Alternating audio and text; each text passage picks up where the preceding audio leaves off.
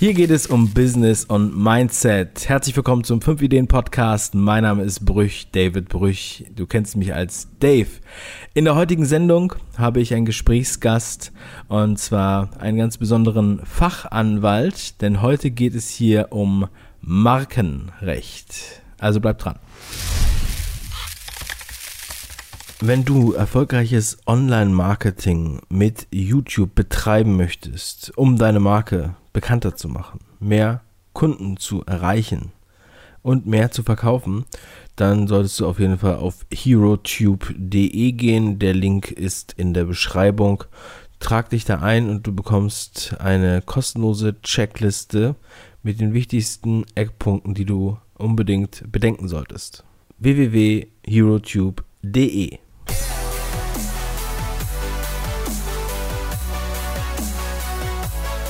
Ja, heute geht es, wie ich eben schon gesagt habe, um Markenrecht. Das ist so ein schwammiger Begriff für die meisten. Man hat schon mal davon gehört und so weiter, hier und da. Aber ich habe hier heute jemanden zu Gast, äh, im Internet weit bekannt.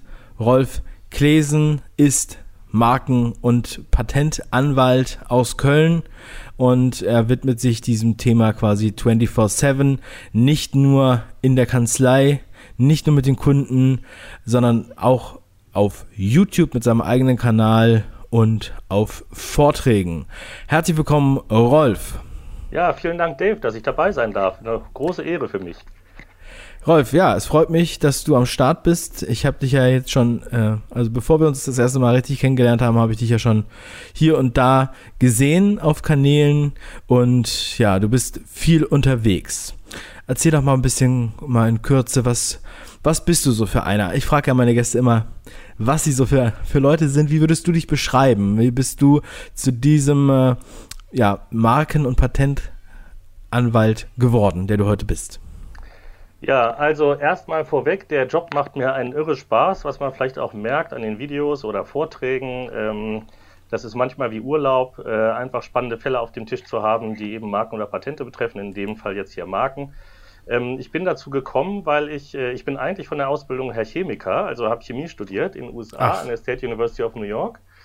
Ähm, denn alle Patentanwälte müssen irgendwie Naturwissenschaften oder Ingenieur studiert haben. Also die sind alles irgendwie Biologen, Physiker, Chemiker oder Ingenieure.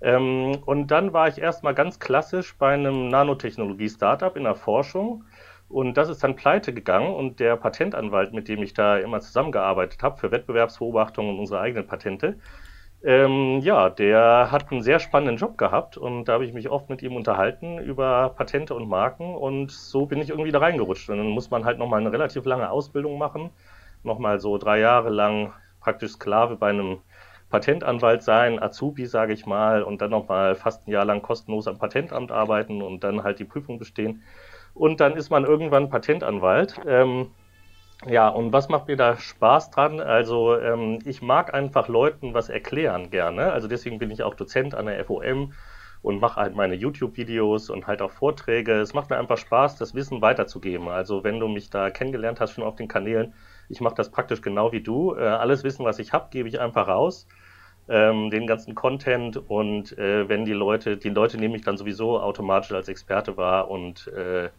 ja, wenn die eine konkrete Fragestellung haben, dann ist sie natürlich immer irgendwie ein bisschen anders als die Standardfälle, über die man so spricht in seinen Kanälen. Ne? Mhm.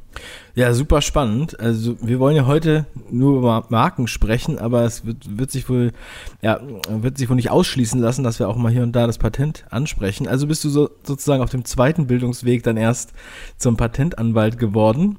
Das ist, ähm, ist wirklich sehr lustig, dass, dass sich das so ergeben hat. Und ähm, New York. Und jetzt bist du in Köln. Ja, das ist auch, ist auch eine weite Reise. Äh, wie, wie, ja, wie ist das so? Ist das jetzt deine, ist das deine ursprüngliche Heimat und ist das deine Wahlheimat oder ähm, bleibst du hier? Gehst du noch weiter? Kann man, ja, das auch das Markenrecht, ist das was, ist das was Globales oder ist das sehr national? Das geht ja dann also das einher Markenrecht, damit. Ja, das Markenrecht ist eigentlich was komplett Internationales. Also ich vertrete zum Beispiel ein größeres Jeans-Label aus den USA und vertrete da deren ganzen Tätigkeiten hier in Europa, quasi in allen europäischen Ländern. Äh, inklusive Schweiz. Ähm, also das ist ein sehr internationales Thema, das Markenrecht. Und wie komme ich von USA nach Deutschland? Das ist ganz einfach. Äh, meine damalige Freundin, jetzige Frau, hatte halt schon einen super Job in Köln, als ich fertig geworden bin in den USA und hat äh, mir halt vorgeschlagen, doch vielleicht nach einem Job in Köln zu suchen, was ich dann auch direkt gemacht habe. Damals wusste ich ja noch gar nicht, dass ich Patentanwalt werde. Da bin ich ja erstmal in die Forschung gegangen und dann hat sich das halt so entwickelt. Also das war kein Plan, aber ich habe das schon damals auch in den USA spannend gefunden. Da hatte ich auch schon immer mit Patentanwälten zu tun und mit Marken und Patenten äh, eben in der Forschung. Und äh, das Thema hat mich immer schon fasziniert. Ähm, so dass ich dann hier eben, nachdem dann die, das Startup pleite gegangen ist, dann auch relativ schnell gemerkt habe, okay, das ist es, was ich machen will. Da geht dann zwar kein Weg mehr zurück, also wenn man einmal halt äh, das Labor verlassen hat, dann stellt halt auch keiner mehr als Forscher ein. Ähm, aber ja, hat mir halt Spaß gemacht, das Thema. Deswegen ähm, habe ich mich dann entschlossen, halt Patentanwalt zu werden und viel mit Marken zu machen. Also wir vertreten so viereinhalbtausend Marken von hauptsächlich mittelständischen deutschen Mandanten und da vertrete ich auch einige mittelständische Firmen, halt so klassische Mittelständler, halt so, weiß ich, 200, 300 Millionen Umsatz, die eben in ihrer Nische Marktführer sind, weil sich zum Beispiel einer für isolieren kann und ähm, ja, da weltweit eben tätig sind mit ihrer Marke. Ja, sehr interessant, sehr spannend. Also ja, das ist so ein Thema, was, ähm, also ich habe mich natürlich schon äh, viel mehr damit beschäftigt, aber ja, der eine oder andere sagt sich, okay, Marken ähm, kenne ich. Ich kenne natürlich Coca-Cola, die war lange Zeit die bekannteste Marke der Welt und so ein paar andere Marken kennt man natürlich. Man hat auch mal hier und da den einen oder anderen Markenstreit mitbekommen. Sag doch mal bitte, was ist eigentlich genau eine Marke? Was bringt das? Und ähm, ja, da, mal kurz so eine kleine klassische Definition. Wie siehst du ja. das? Ja, genau. Also eine Marke ist immer, das ist wichtig zu wissen, Verbietungsrecht. Das heißt, wenn ich eine Marke habe, also zum Beispiel, weiß ich, Marimba für Tanzstunden, äh, Tanzschulen oder so, dann kann ich eben anderen verbieten, Marimba oder ähnliche Worte für Tanzschulen zu verwenden, ja, wenn ich diese Marke habe. Also es ist, heißt nicht, dass ich etwas darf, sondern dass andere das nicht dürfen. Das ist ein ganz wichtiger Punkt. Denn die Ämter recherchieren nicht vorher, ob es schon ähnliche ältere Marken gibt, jedenfalls in der Regel nicht. Äh, das EU-IPO, äh, also das Europäische Markenamt, recherchiert so ein bisschen in den eigenen Marken, was allerdings nutzlos ist, weil natürlich auch, weiß ich, französische und britische Marken gegenüber EU-Marken wirksam werden können. Ähm, also muss man vorher recherchieren, wenn man jetzt zum Beispiel sich PMW ausdenkt, also mit Paula am Anfang und darunter Autos verkaufen will, dann findet man das erstmal nicht in den Datenbanken und hat dann halt ein Problem, weil man dann irgendwie seine Autoproduktion aufbaut, was ja nicht gerade günstig ist und dann nach drei Jahren Break-Even hat und dann BMW ankommt und sagt unterlassen. Ähm, und dann muss man nur sagen, ja, die sind zu ähnlich, unterlassen. Und dann muss man halt unterlassen, äh, natürlich den äh, gegnerische Anwalts Anwaltskosten tragen und den Gewinn rausgeben. Also da gibt es empfindliche Sachen, äh, die da auf einen zukommen, wenn man halt äh, Marken nicht so richtig ernst nimmt. Also bevor man irgendwie ähm, mit einer Marke auf den Markt geht, also mit einem neuen Produktnamen oder einem neuen Firmennamen, selbst wenn man die gar nicht selbst als Marke anmeldet, sollte man eben vorher recherchieren, ob es ähnliche ältere Marken gibt. Und vielleicht noch ein ganz kurzer Punkt dazu, warum brauche ich überhaupt eine eingetragene Marke? Ähm, wenn ich eine Firma, weiß ich, Marimba GmbH habe, dann kann ich im Prinzip äh, fast die gleichen Rechte wie aus der Marke aus dem Firmennamen herleiten. Da muss ich halt vor Gericht dann nachweisen, dass ich halt deutschlandweit schon äh, Tanzschulen unter Marimba anbiete und eben Umsätze damit nachweisen, dass ich das wirklich äh, auch benutze, die Marke im ganzen Bundesgebiet. Ähm, und da merkt man schon, das kann sehr aufwendig sein, dieses Beweisverfahren, wenn man aus dem Firmennamen vorgeht. Deswegen schon äh, wichtig, eben eine Marke anzumelden, ähm, damit man eben relativ einfach dann diese Marke durchsetzen kann. Da muss man dann ja nur noch sagen, hier, ich habe die Marke Marimba für Tanzschulen auf den und den eingetragen, fertig, kein anderer darf's. Ja, das ist dann einfach ein eingetragenes Registerrecht. Hm, vielleicht noch ein anderer Punkt, der ist jetzt schon einige Male im E-Commerce aufgetaucht, also auf Amazon, da bin ich so ein bisschen in diese Szene reingerutscht.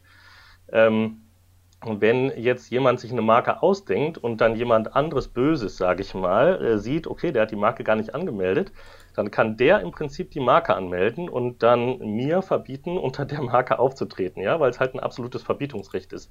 Ich kann dann versuchen, die Marke zu löschen, aber das ist ein relativ langes und aufwendiges Verfahren und vielleicht auch nicht von Erfolg gekrönt. Also echt schwierig.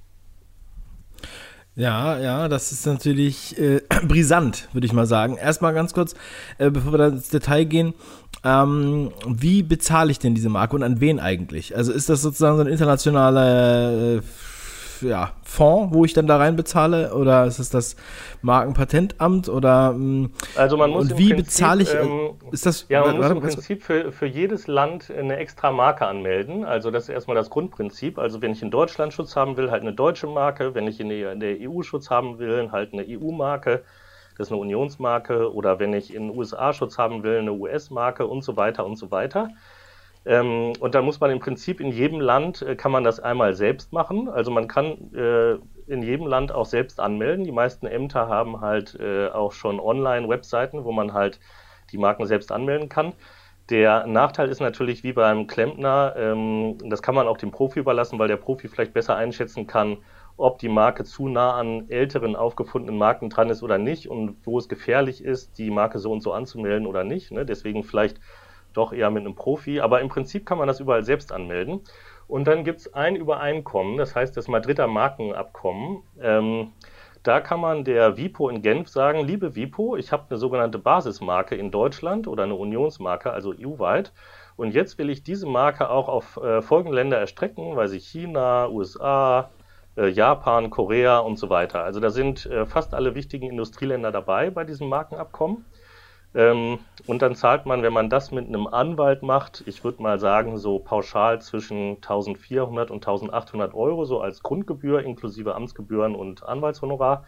Das ist ein relativ komplexer Vorgang, deswegen würde ich da auf jeden Fall zum Anwalt raten.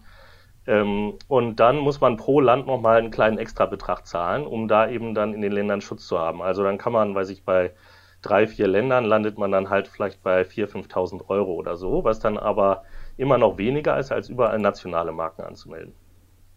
Ja. Und das ist ähm, Lifetime oder ist das so ein Abo? Ah, Modell? genau, das ist ein Abo, genau. Ähm, das gilt immer zehn Jahre, jedenfalls in den allermeisten Ländern. Ähm, und alle zehn Jahre muss man wieder äh, eine Gebühr zahlen, um die wieder zu verlängern. Äh, die Gebühr ist gemeinerweise etwas höher als die ursprüngliche Anmeldegebühr. Also viele Leute lassen sich da täuschen und melden dann einfach die Marke neu an.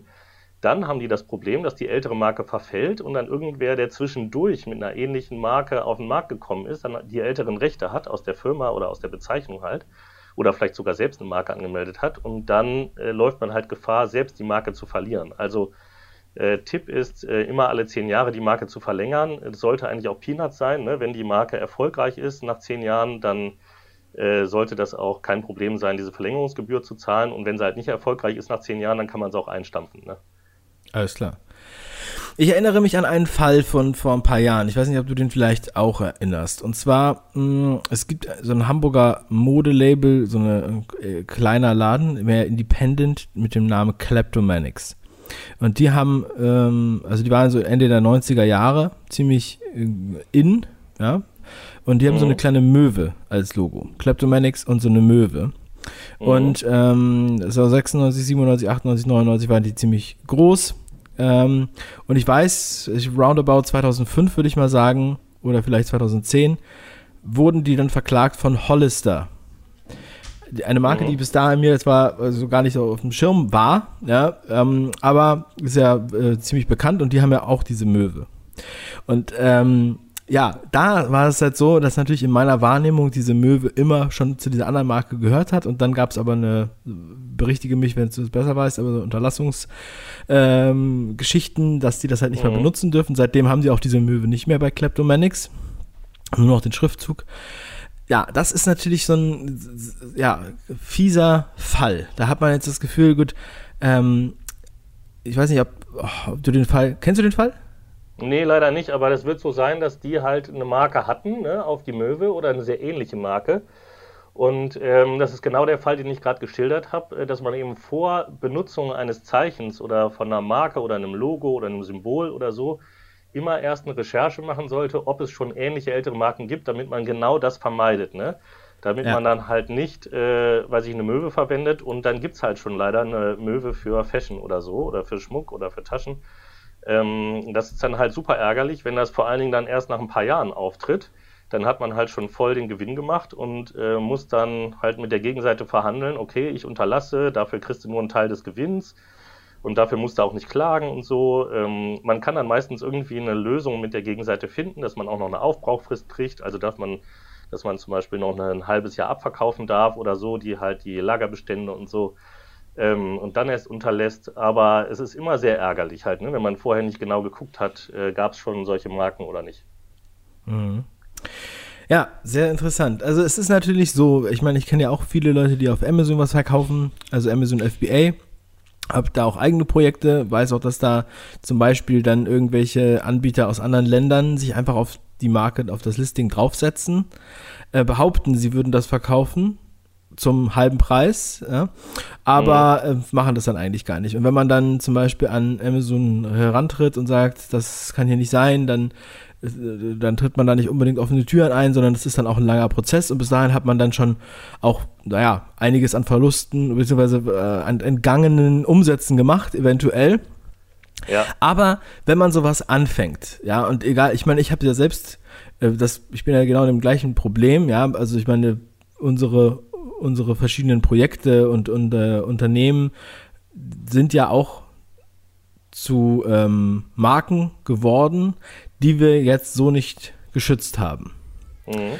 Weil man denkt sich, ach, jetzt hier diese, danke mal, 1000 Euro auszugeben, ähm, wer weiß, wie das funktioniert, vielleicht ändere ich das nochmal, vielleicht wird es doch ein anderer Name, vielleicht interessiert das ja keinen.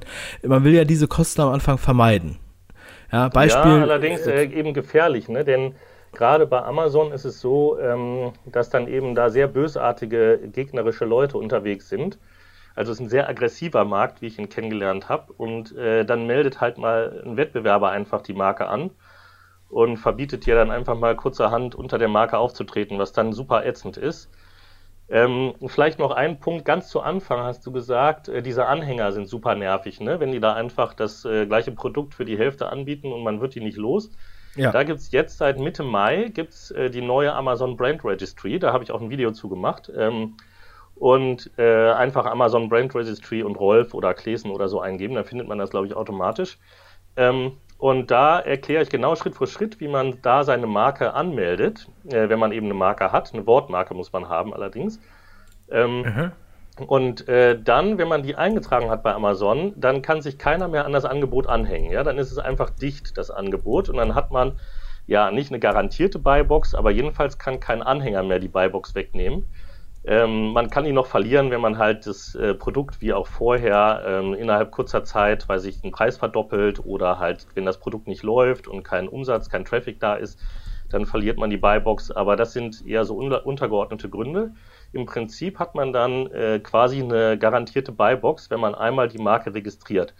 Und vielleicht zu dir, ähm, du bist jetzt schon sehr bekannt unter fünf Ideen, ne? also äh, ja, deutschlandweit jedenfalls sehr bekannt.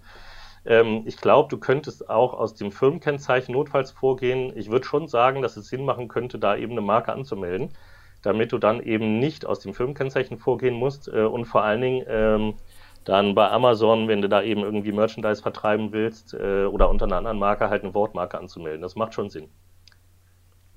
Jetzt hast du schon zweimal Wortmarke benutzt. Kannst du uns da noch ein bisschen aufklären? Also es hört sich so an, als wenn man sozusagen, ähm, also ich würde jetzt mal daraus schließen, als Laie, Wortmarke, ich habe das Wort mir jetzt irgendwie gesichert in Bezug zu einem bestimmten Thema.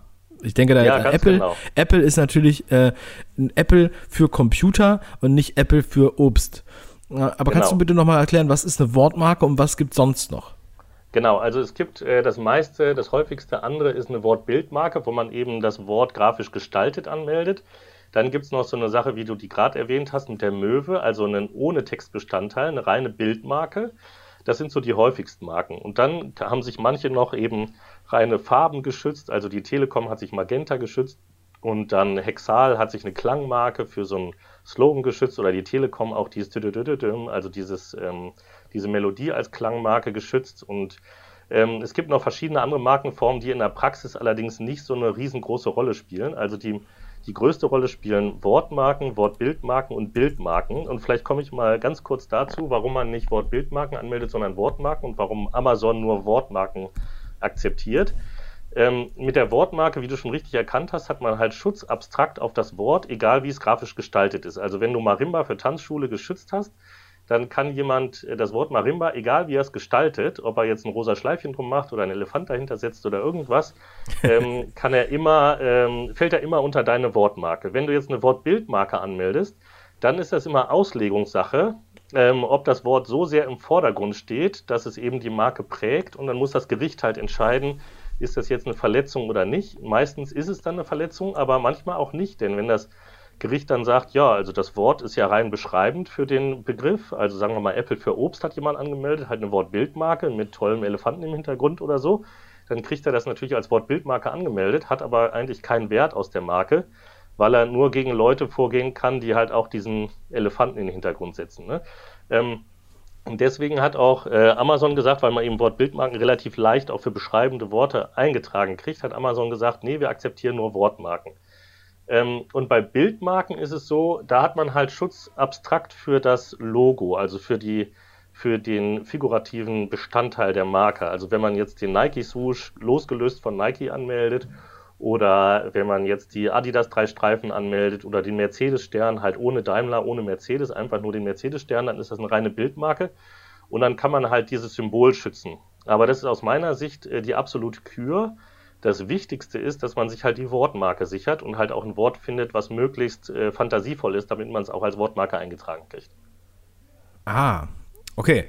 Ähm, also einerseits jetzt, Logos wandeln sich ja auch. Also wenn ich jetzt mir überlege, ähm, es gibt ja auch so leichte Anpassungen, ja. Ich habe jetzt, mhm. weiß ich nicht, ob der Mercedes-Stern sich angepasst hat, aber eventuell wahrscheinlich schon in den letzten 100 Jahren. Ähm, muss dann solche, so ein Bildmarke, muss es dann immer wieder neu eingereicht werden? Oder wenn ich jetzt zum Beispiel, ach, was haben wir denn? Sagen wir mal hier Acer, ja, die haben auch mal ihr Logo geändert, haben dann eine andere Schrift benutzt. Oder auch irgendwelche Baumarktketten, ähm, die dann so ein bisschen das Logo variiert haben. Wie gehen die da vor? Müssen sie das dann immer wieder neu anmelden? Oder ist das, ist diese Variante sozusagen mit da, dabei? Ja, also das ist äh, sehr ärgerliche Situation. Ähm, also wenn man das genau richtig macht, äh, nach Vorschrift, sage ich mal, muss man eigentlich bei jeder Anpassung neu anmelden. Äh, so ist das leider. Und auch wenn man halt weltweit tätig ist, weltweit, das halt super teuer ist. Deswegen muss man halt der Marketingabteilung auch auf die Finger klopfen, ob jetzt wirklich äh, dieser Relaunch der Marke wirklich notwendig ist, dass man das anders gestaltet. Denn das ist äh, schweineteuer halt. Man muss dann in manchen Ländern halt auch mit Apostillen und mit zum, zum Konsulat gehen und überbeglaubigen lassen vom Landgericht und ich weiß es nicht. Da sind, das kann richtig teuer werden halt und aufwendig. Deswegen, ähm, ja, bevor man so einen Relaunch macht oder ein Redesign, immer nachdenken. Das ist übrigens auch der Nachteil an den Wortbildmarken. Wenn man die Wortbildmarke hat, hat man nicht nur einfach einen geringeren Schutzbereich, sondern man muss halt jedes Mal, wenn man das neu gestaltet und ein, irgendwie ein Rebranding macht und das anders gestaltet, muss man immer wieder eine neue Wortbildmarke anmelden und verliert quasi die alte.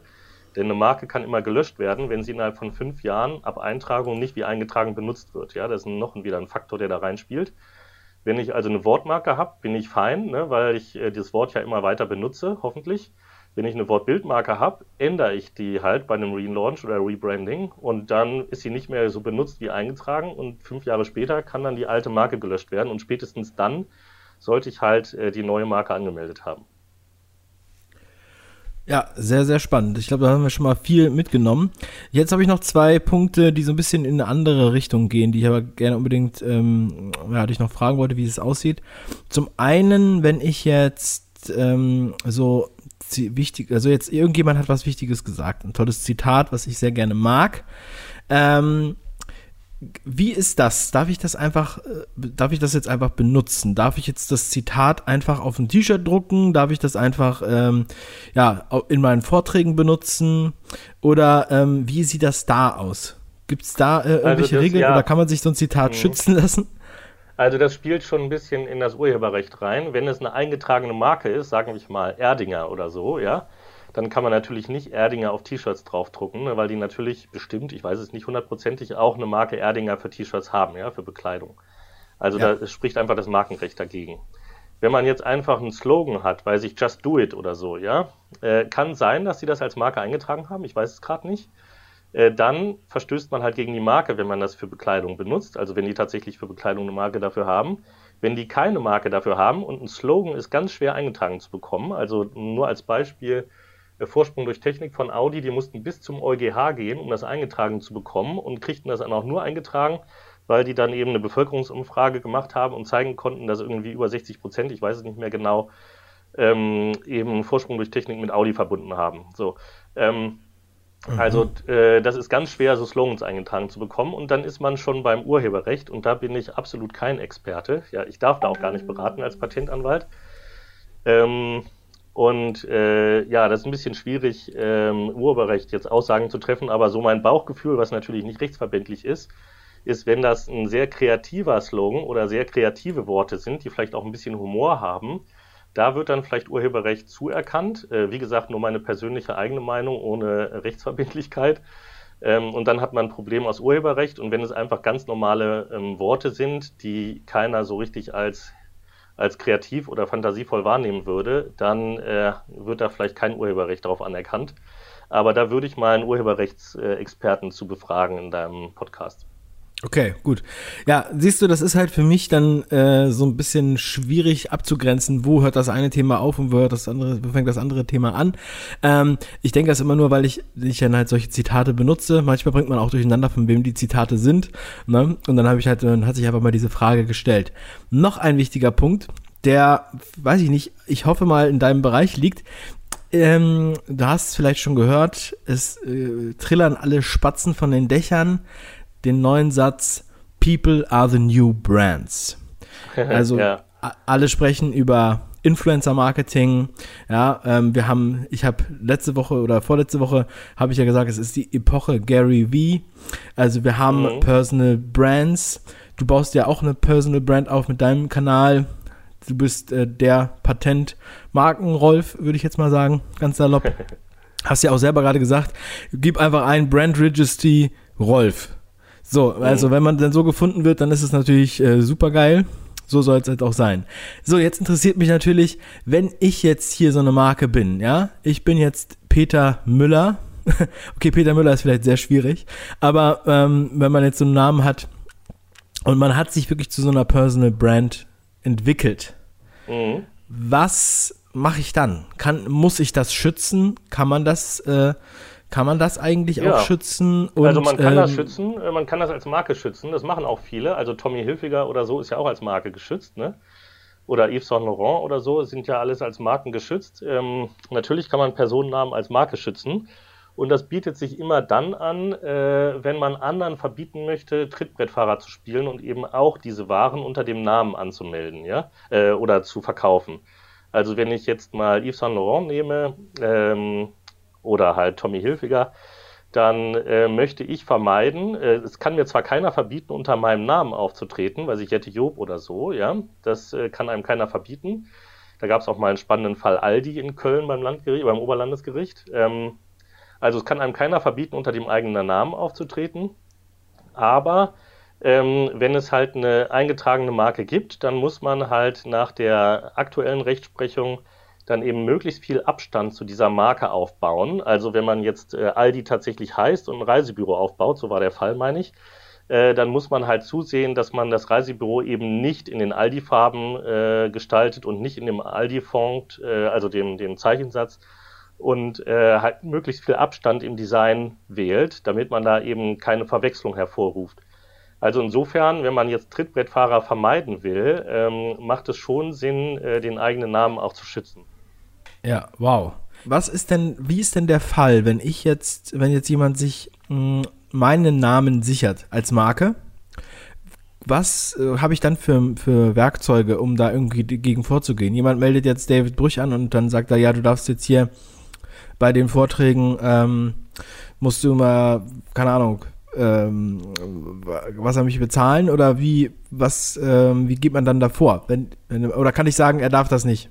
Genau, ja, das wird schwierig, glaube ich. Ähm, es sei denn, du bist äh, außerhalb der Marke, die du ja noch nicht angemeldet hast, äh, halt schon sehr bekannt. Und das könnte man natürlich auch gut argumentieren, weil du ja tatsächlich auch sehr bekannt bist.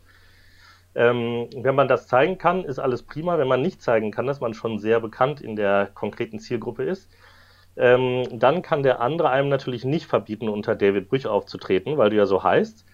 Ähm, Und äh, der kann dann halt nur, wenn er sich ein eigenes Brand aufbaut, was natürlich aus wettbewerbsrechtlicher Sicht, aus meiner Sicht, möglichst unterschiedlich zu deinem Auftritt sein sollte, kann er dir dann verbieten, in seine Richtung zu gehen. Ja, also sich da, dass du dich an seinen Auftritt anhängst quasi, was aber ja ich nicht vermuten würde, sondern du wirst ja weiter so auftreten oder dich so entwickeln, wie du es gerade tust und äh, natürlich nicht bewusst äh, ein Design von einem anderen aufschnappen und dann sich da dranhängen. Also das ist aber wieder, glaube ich, eine Sache von unlauterem Wettbewerb, wo ich auch wieder kein Experte bin, ähm, würde ich sagen. Ähm, da könnte man wahrscheinlich aus unlauterem Wettbewerb gegen den auch vorgehen, würde ich jetzt sagen.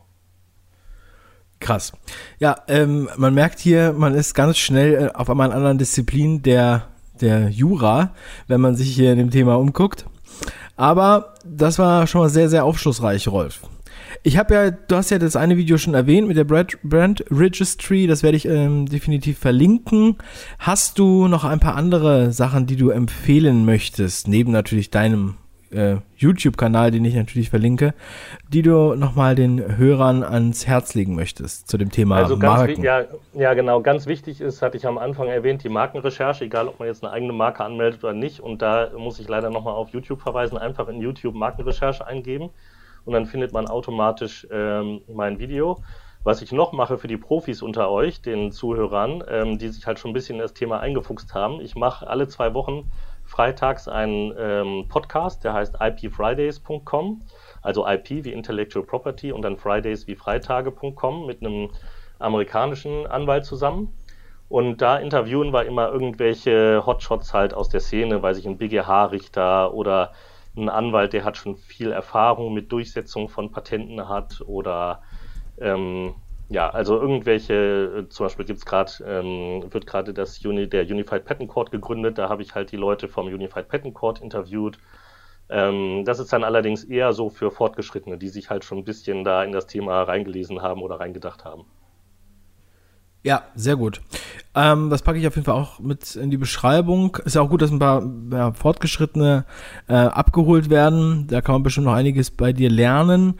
Und ja, wir haben ja schon vorab gesagt, also wir sollten dann nochmal eine separate Sendung machen, wo wir uns dann wirklich dem Patentrecht ähm, widmen. Dazu kann ich nur schon mal als Appetizer sagen, natürlich sehr, sehr heißes Thema auch ähm, gerade in Bezug zur Robotik, zur Autonomie der äh, hier und da ähm, Mobilität und ähm, die ganze Digitalisierung, die da mit reinspielt. Da werden wir dann nochmal gucken, dass wir da einen Termin finden in vielleicht ein paar Monaten oder so, dass wir oder dass du dann ein paar Wochen nochmal wiederkommst und dann reden wir mal über Patente. Rolf. Sehr gerne. Ja. Also ansonsten, ähm, Rolf war ja heute auch im Doppelfeature auf dem 5-Ideen-Kanal, wo er nochmal äh, sehr intensiv auf äh, fünf ganz wesentliche Punkte, wenn es um Marken geht, eingeht. Ja, und äh, beziehungsweise auch die Fehler, die man machen kann. Wer das noch nicht gemacht hat, der sollte sich das Video angucken, ist natürlich auch in der Beschreibung verlinkt. Ansonsten, Rolf, vielen lieben Dank für deine Zeit. Ich freue mich sehr, dass du am Start warst. Ich freue mich sehr, dich ähm, bald persönlich wiederzutreffen und wenn wir dann über die Patentsendung sprechen. Vielen lieben Dank. Genau. Ja, vielen Dank, dass ich in deiner Sendung dabei sein durfte. Mach es gut, mach was draus. Bis dann. Tschüss. Wenn du erfolgreiches Online-Marketing mit YouTube betreiben möchtest, um deine Marke bekannter zu machen, mehr Kunden zu erreichen und mehr zu verkaufen, dann solltest du auf jeden Fall auf herotube.de gehen. Der Link ist in der Beschreibung. Trag dich da ein und du bekommst eine kostenlose Checkliste mit den wichtigsten Eckpunkten, die du unbedingt bedenken solltest. www.herotube.de www.ruhrpott.de.